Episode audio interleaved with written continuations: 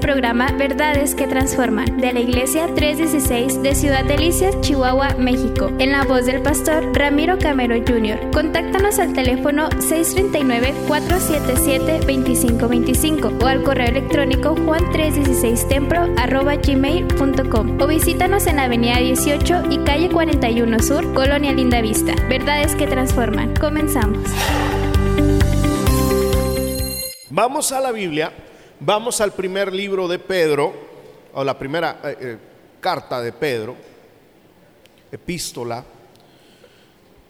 Primera de Pedro, capítulo 1, versículos 18 al 20. Primera de Pedro 1, 18 dice de la siguiente manera, como bien saben, estoy en la nueva versión internacional, todos los pasajes, como bien saben, ustedes fueron rescatados de la vida absurda que heredaron de sus antepasados. El precio de su rescate, dice, no se pagó con cosas perecederas como el oro o la plata, sino con la preciosa sangre de Cristo, dice, como de un cordero sin mancha y sin defecto. Cristo a quien Dios escogió antes de la creación del mundo, se ha manifestado en estos últimos tiempos en beneficio de ustedes.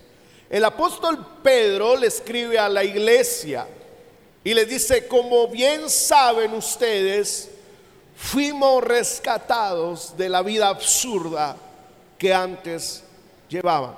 Y hace mención que de la forma, de la manera en que fuimos rescatados fue mediante la sangre preciosa del Hijo de Dios. Dice, no fueron comprados con oro ni con plata, sino con la sangre preciosa de Cristo. Dice, la sangre de un cordero sin mancha y sin defecto. Y dice al final, dice, en estos últimos tiempos, en beneficio de ustedes. Y yo quiero hablar brevemente hoy de los beneficios de la sangre de Cristo y le he titulado al mensaje de hoy lo que la sangre de Cristo nos otorga. Lo que la sangre de Cristo nos otorga, es decir, nos da los beneficios que obtenemos por medio de la sangre de Cristo. Yo quiero que me preste atención. Quiero hablar de este tema ya que hemos tenido hoy Santa Cena y, quiero hablar de este tema porque sé que también hay muchas personas que necesitan saber esto. Pero la Biblia menciona reiteradamente, repetidamente, en muchas ocasiones la sangre. Diga conmigo, sangre.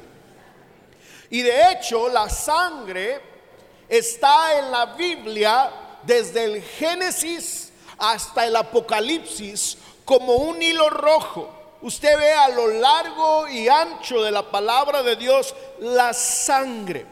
Y si se eliminaran cada uno de los versículos que hablan de la sangre, de los sacrificios y de la sangre de Cristo Jesús, la Biblia vendría a ser nada más y nada menos simplemente un libro de historia y de literatura.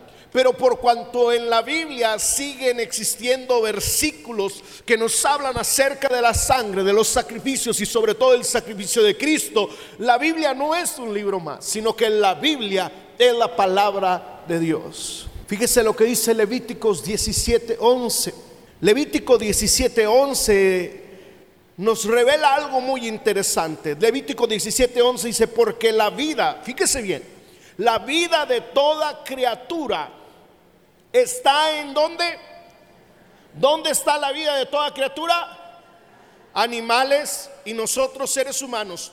La vida de toda creación humana, animal, está en la sangre. Y dice el Señor, yo mismo se la he dado a ustedes sobre el altar. Y dice, para que hagan propiciación por ustedes mismos, ya que la propiciación se hace por medio de qué?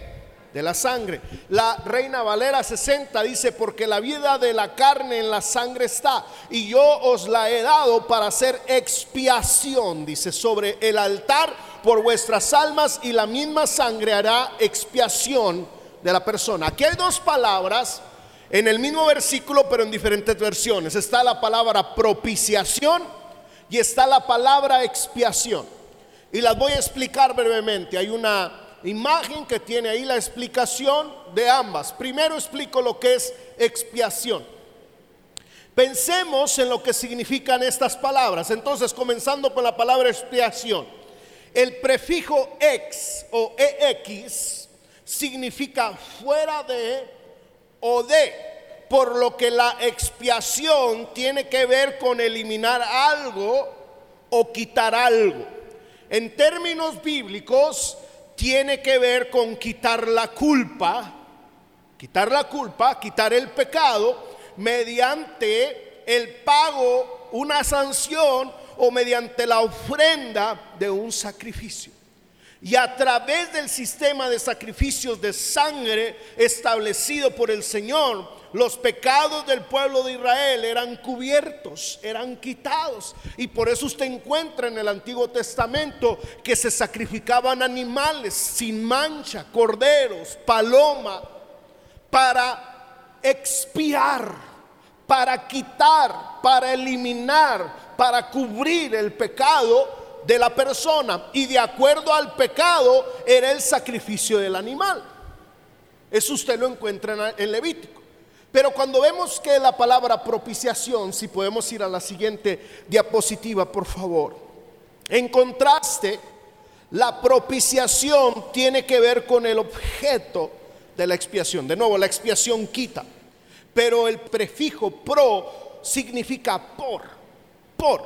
Así que la propiciación provoca un cambio en la actitud de Dios para que Él pase de estar en enemistad o enojado con nosotros a estar ahora por nosotros. Y a través del proceso de la propiciación somos restaurados a la comunión y al favor de, delante de Él. Escuche bien, en cierto sentido, la propiciación, dicen los teólogos, tiene que ver con apaciguar a Dios. O sea, la propiciación, el, sacrificio de la sangre nos trae paz para con Dios y eso lo explica un pasaje de la Biblia. Ahora, présteme atención. La, la gravedad del pecado es terrible.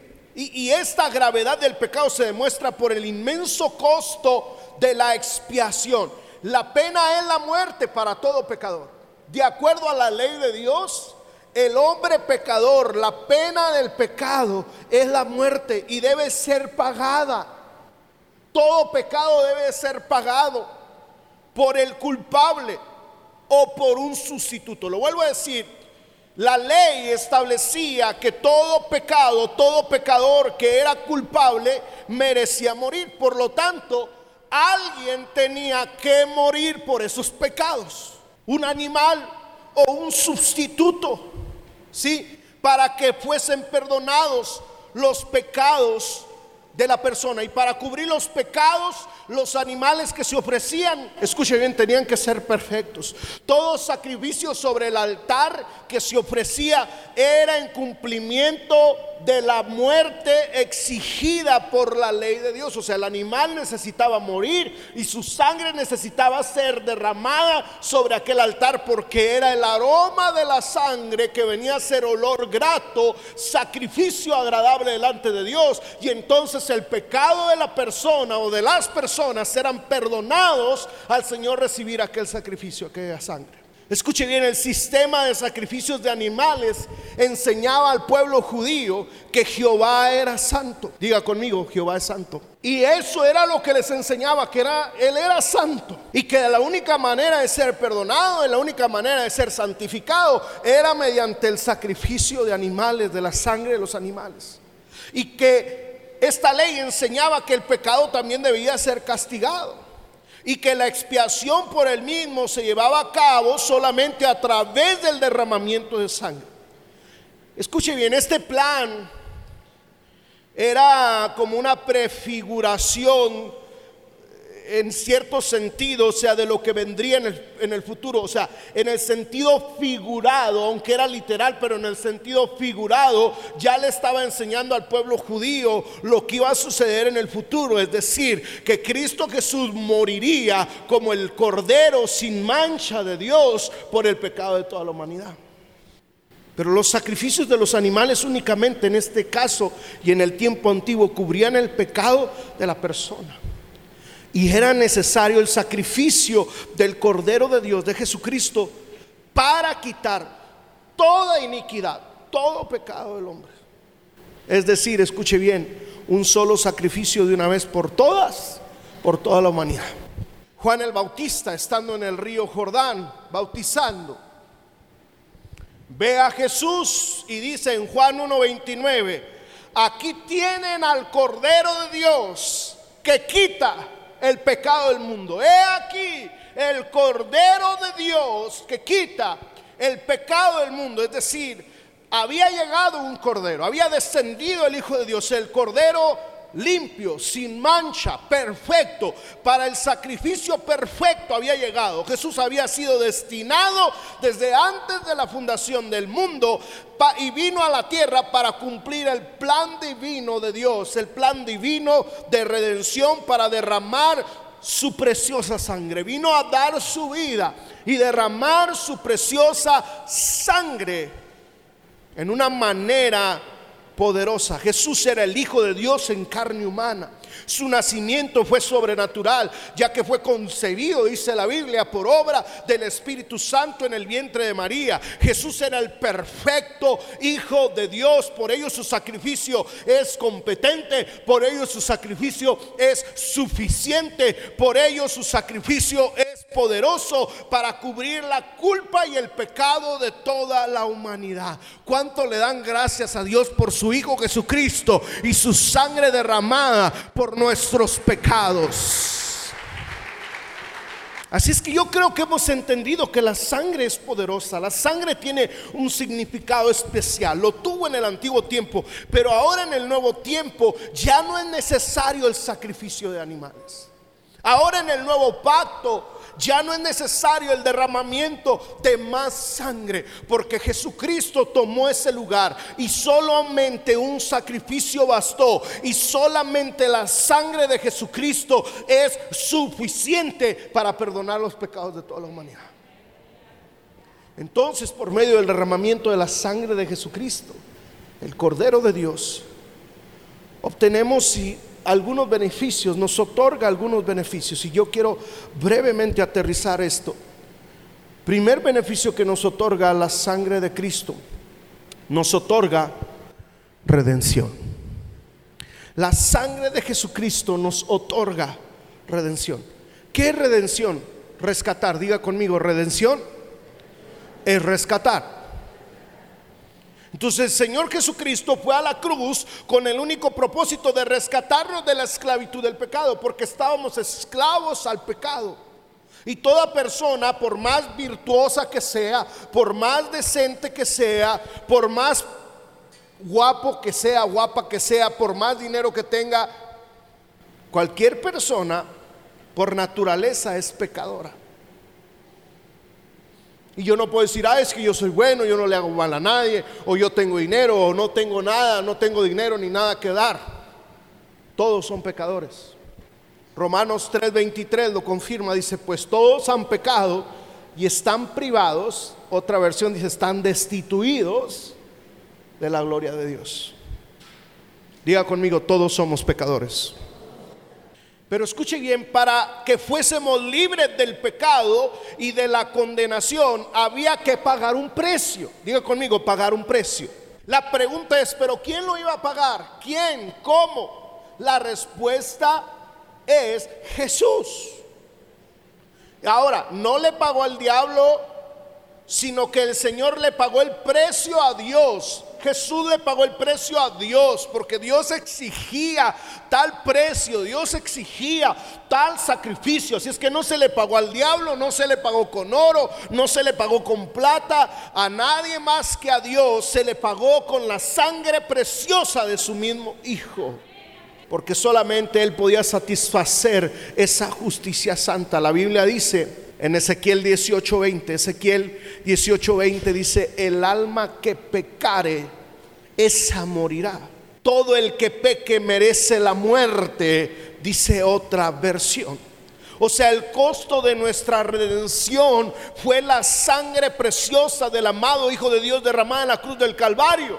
De esta manera Él hizo ese sacrificio en nuestro lugar, es decir, Él fue el sustituto. Recuerde que en el tiempo antiguo el animal tomaba el lugar de sustituto.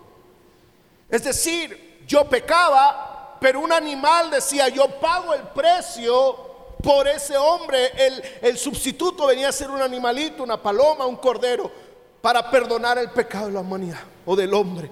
Y en este caso Jesús es nuestro sustituto. Él tomó nuestro lugar. No debía de tomarlo. No merecía tomarlo. Nosotros merecíamos morir. Pero Él dijo, yo voy a tomar el lugar de ellos y los voy a perdonar y los voy a redimir. Los voy a rescatar de la esclavitud del pecado. Los voy a rescatar de la muerte. Por eso en Cristo Jesús, mediante su sacrificio y su sangre, tenemos redención.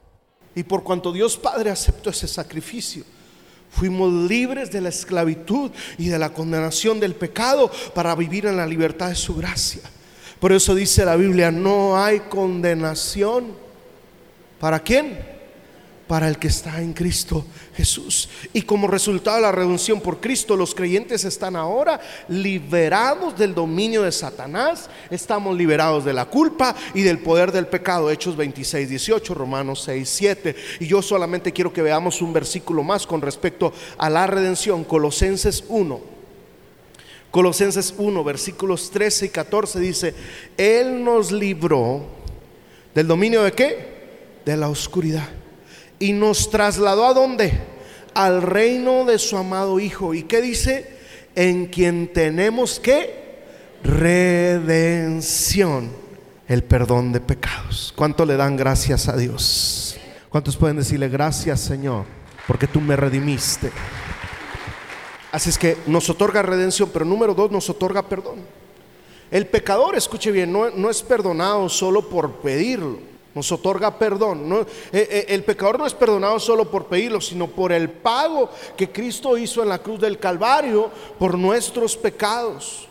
La muerte de Cristo, escuche bien, hay un término que se usa, la muerte de Cristo fue vicaria. Diga conmigo, vicaria. ¿Qué es vicaria? Es decir, Él murió a favor de los demás. ¿sí? Marcos 10:45 nos dice, porque ni aun el Hijo del Hombre vino para que le sirvan, sino para servir y dar su vida en rescate. El único vicario es Cristo. No hay otro vicario. No existe. El único que puede perdonar pecados es Cristo. Yo no puedo perdonar tus pecados. Ningún hombre, aunque haya nacido en Francia, en Inglaterra, en, África, o aunque haya nacido debajo del río, del agua más limpia que pueda existir en el mundo, ningún hombre, de acuerdo a la Biblia, tiene la capacidad de perdonar pecados. Y ninguno otro es vicario, solamente Jesucristo, porque fue el único que dio su vida en rescate por muchos. Nadie más puede perdonar pecados, solo Cristo Jesús.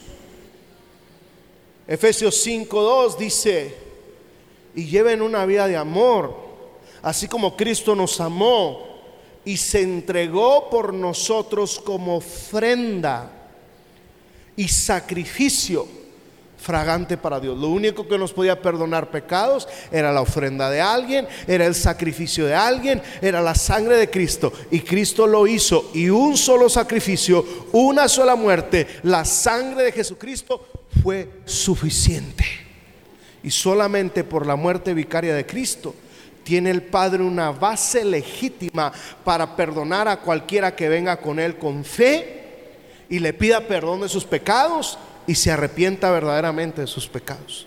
Efesios 1.7 nos dice, en Él tenemos la redención mediante su sangre, el perdón de nuestros pecados conforme a las riquezas de su gracia. Así es que la sangre de Cristo nos redime, pero también la sangre de Cristo nos otorga perdón. Número tres, ¿qué más nos otorga la sangre de Cristo? Nos otorga justificación. Usted necesita como cristiano aprenderse estas palabras, estos términos, redención, justificación. Redimir es rescatar, ya no rescató, pero algunos cristianos confunden redención con justificación. Y lo voy a explicar brevemente. La justificación, justificar significa hacernos justos delante de Dios. La redención nos rescata del pecado. Pero la justificación nos, nos habilita y nos capacita para poder estar delante de Dios. La Biblia dice que todos pecaron, todos estamos destituidos de la gloria de Dios. Y el sacrificio de Cristo, la sangre de Cristo, nos justifica, o sea, nos hace pararnos, permanecer justos delante de Dios. Por más justo y bueno que yo me crea, la Biblia dice que la justicia del ser humano es como trapos de inmundicia. ¿Cuántos han escuchado ese término? ¿Sabe qué es en la Biblia un trapo de inmundicia?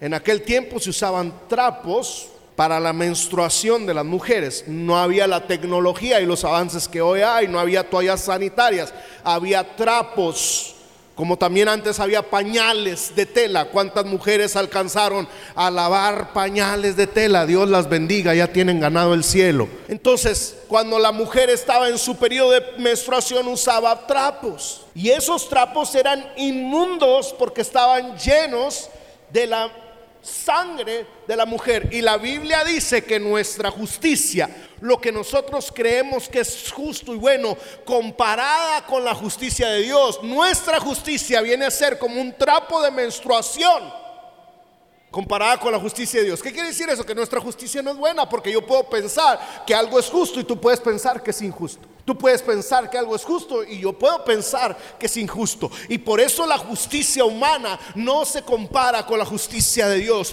No hay nada tan bueno que yo pueda hacer que me haga estar delante de Dios. Lo único que me puede hacer delante de Dios, estar delante de Dios y de su presencia, es la justificación que su Hijo Jesucristo nos ha dado. No hay ninguna obra que me pueda hacer que me pare y sea aceptado delante de Dios. Ninguna obra humana, ninguna justificación humana Solamente la sangre de Cristo me puede hacer que yo esté y permanezca de pie delante de la presencia de Dios.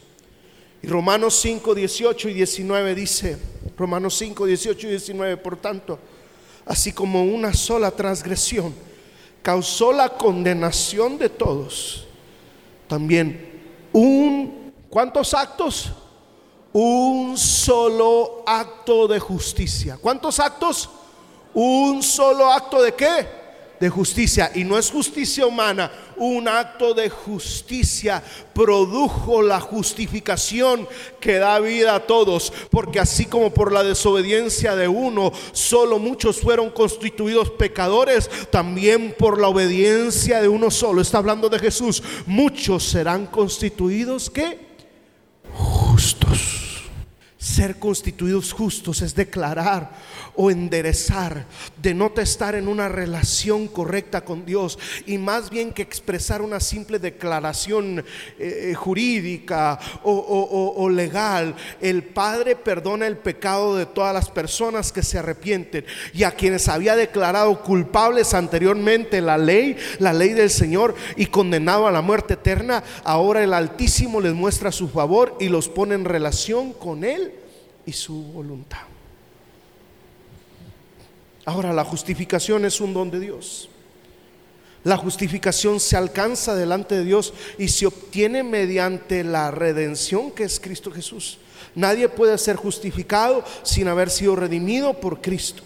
La justificación viene delante de Dios por su gracia y se obtiene por medio de la fe en Jesucristo como Señor y Salvador. Qué bendición, escuche bien. Cree privilegio tan grande ser justos ante los ojos del Señor. Fíjese lo que dice Primera de Corintios 6:20. Primera de Corintios 6:20 dice, "Fueron comprados por un precio. Por tanto, honren con su cuerpo a Dios." ahora somos hijos de Dios. Pero si nosotros comenzamos a actuar como, como hijos del diablo, pues el Padre usa la disciplina para hacernos entrar de nuevo en el orden divino. Pero usted ha sido justificado mediante Cristo. Nadie más lo puede justificar. Yo no lo puedo justificar. Solamente la sangre de Cristo. Así es que la sangre de Cristo nos otorga redención. ¿sí? La sangre de Cristo nos otorga perdón. La sangre de Cristo nos otorga eh, justificación. Pero número cuatro, la sangre de Cristo, escuche bien, nos otorga santificación. La redención es rescatar La justificación es hacer justo a alguien delante de Dios. Pero la santificación, escuche bien, santifica al creyente, o sea, limpia al creyente, nos purifica. Dice Hebreos 13:12, Hebreos 13:12, por eso también Jesús, Hebreos 13:12, por eso también Jesús, para santificar al pueblo mediante qué? Para santificar al pueblo mediante qué? Su propia sangre. Alto, dejemos entonces, ¿cómo somos santificados? Mediante la sangre de Cristo. ¿Está claro? Entonces dice, para santificar al pueblo mediante su propia sangre, sufrió fuera de la puerta de la ciudad. Ahora, la palabra santidad en el, en el original significa ser apartado. O sea, ser santo no es ponerme un vestido blanco. Ser santo no es ponerme una bata blanca. Ser santo es ser apartado.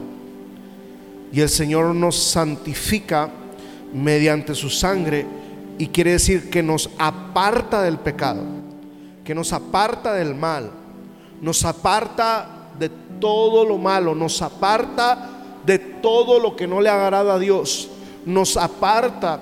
Cuando alguien dice, ay, qué persona tan santa, no es porque se puso un vestido.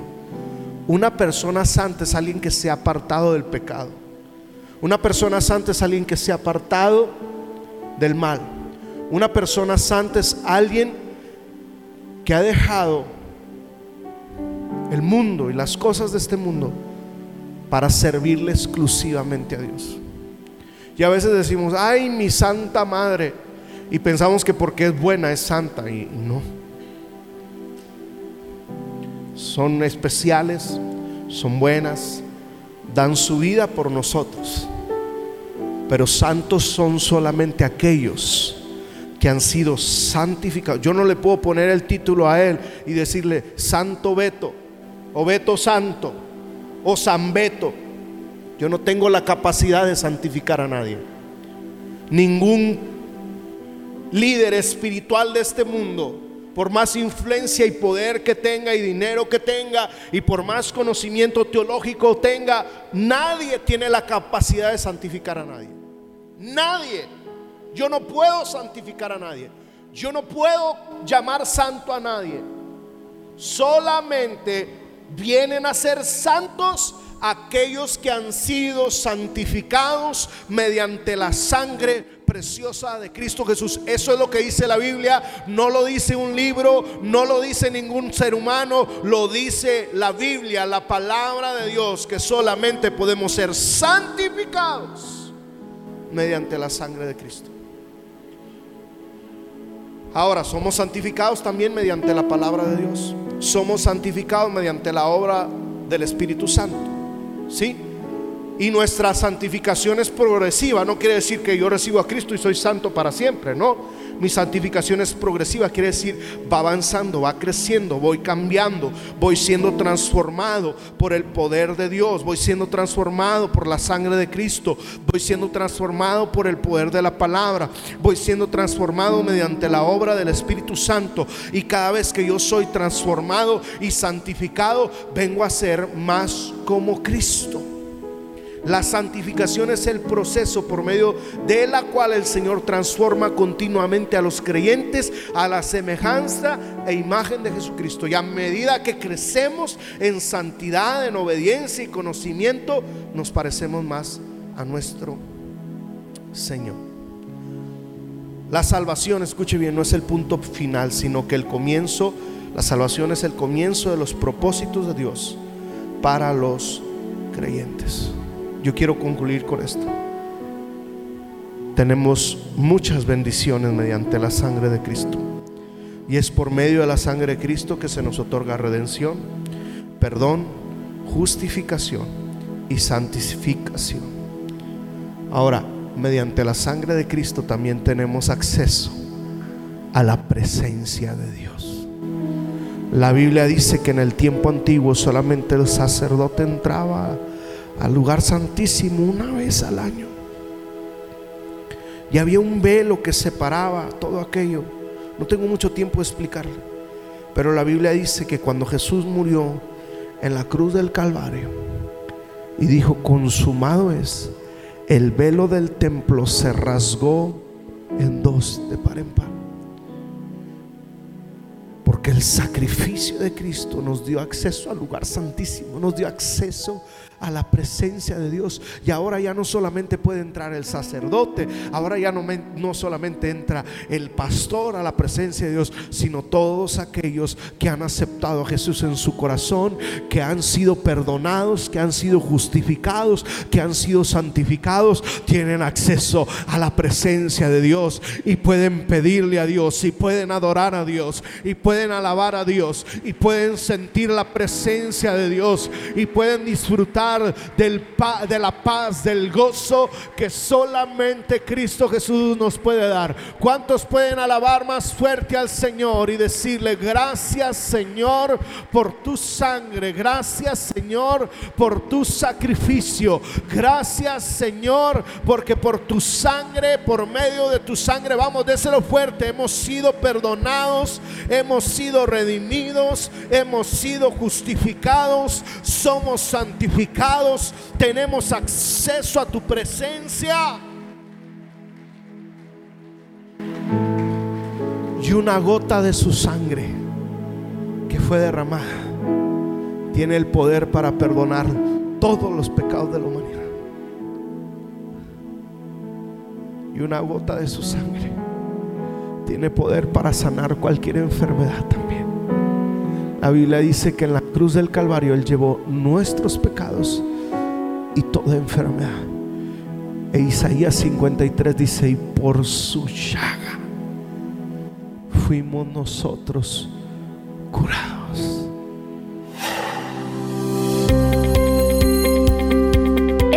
Programa Verdades que Transforman de la Iglesia 316 de Ciudad Delicias, Chihuahua, México, en la voz del pastor Ramiro Camero Jr. Contáctanos al teléfono 639-477-2525 o al correo electrónico juan316templo gmail.com o visítanos en Avenida 18 y Calle 41 Sur, Colonia Linda Vista. Verdades que Transforman.